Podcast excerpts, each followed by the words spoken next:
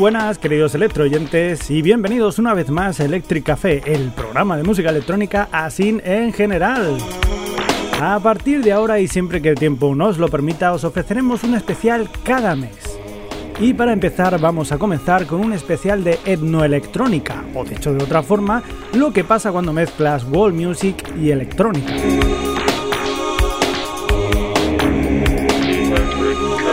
Particularmente me empecé a interesar por esta curiosa mezcla en el año 1988, cuando salieron casi simultáneamente dos canciones que cambiarían la forma de escuchar la electrónica.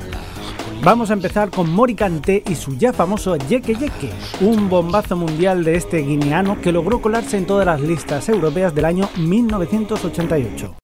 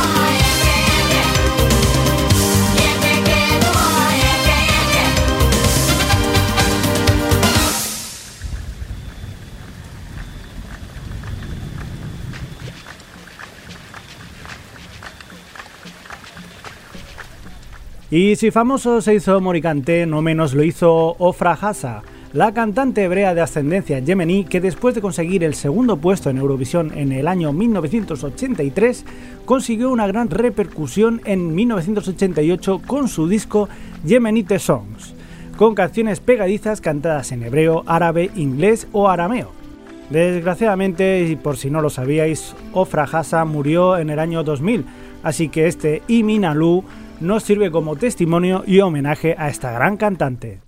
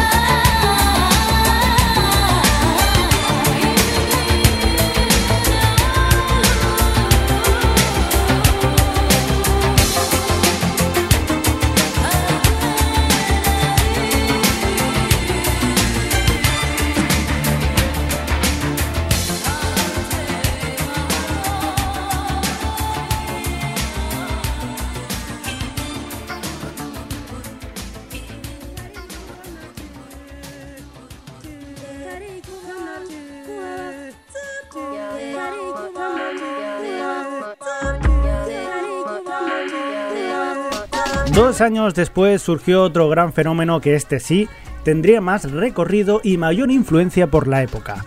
Hablamos de Enigma, que en 1990 sacó su primer disco MCMXCAD, que no deja de ser 1990 en números romanos. Famosa se hizo su Sadness con la voz de la cantante Sandra, la esposa del inventor de todo este proyecto, el rumano Michel Cretu.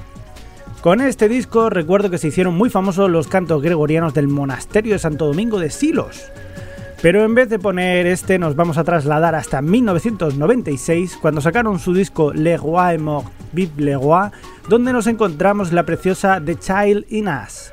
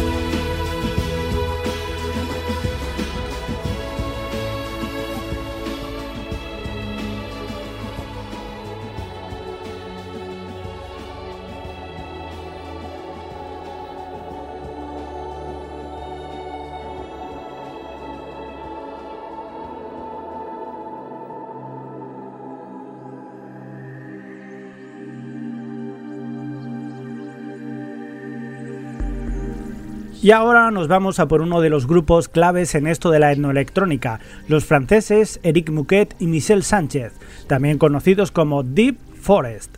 En 1992 sacaron su primer disco llamado como ellos mismos y en vista del éxito decidieron reeditarlo en 1993 bajo el título World Mix. En él se mezclaban bases dance con canciones tradicionales de pueblos africanos de Camerún, Burundi, Senegal o de los pigmeos. Este Sweet Lullaby se convirtió en su primer hit de los varios que vendrían más tarde.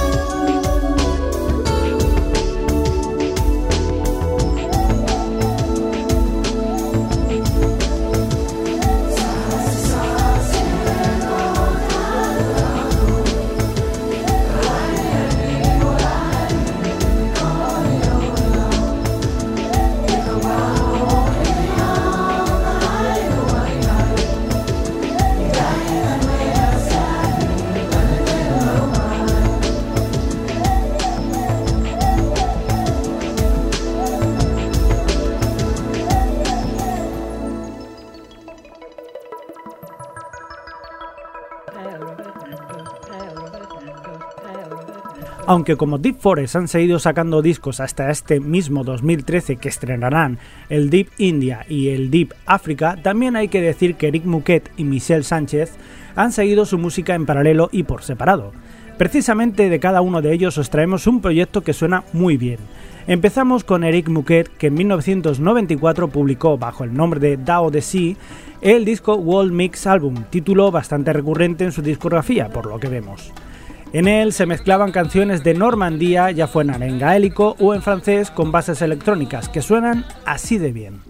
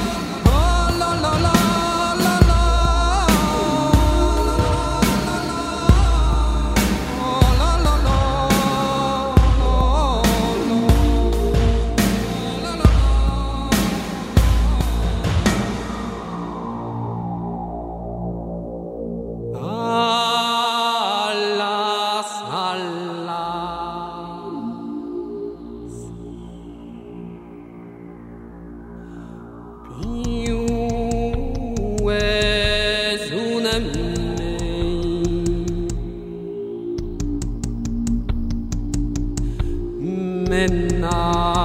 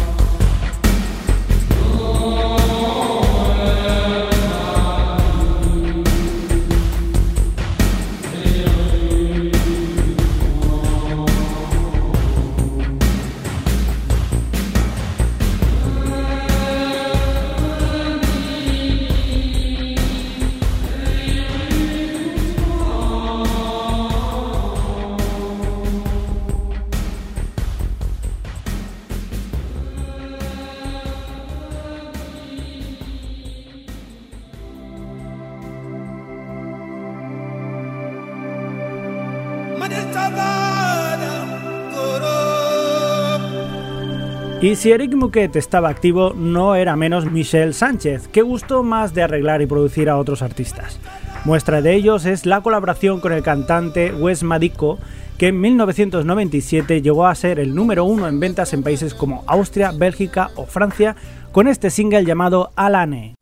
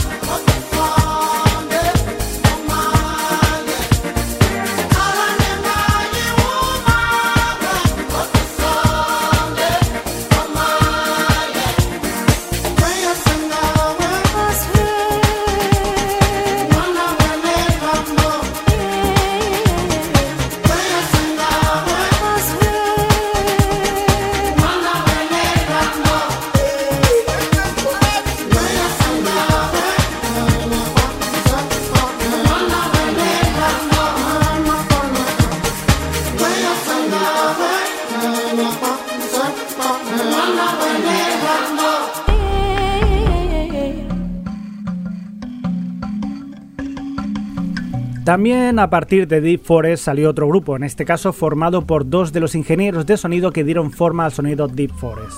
Ellos son Dan Laxman y Cookie Q, que decidieron probar su propio sonido con este proyecto llamado Pangea. De él extraemos Memories of Pangea como canción más destacada.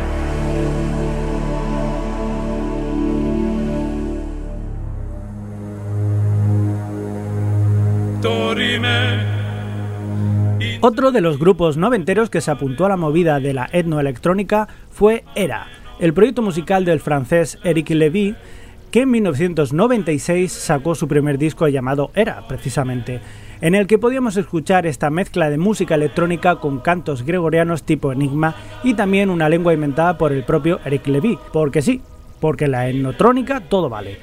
Ameno fue su primer single que a continuación escucharéis.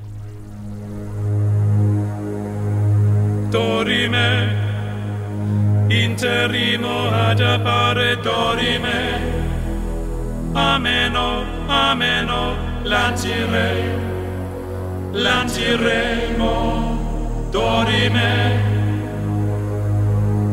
ameno, o mandare imperavi, ameno, timere, timere, manciro, matiremo, ameno.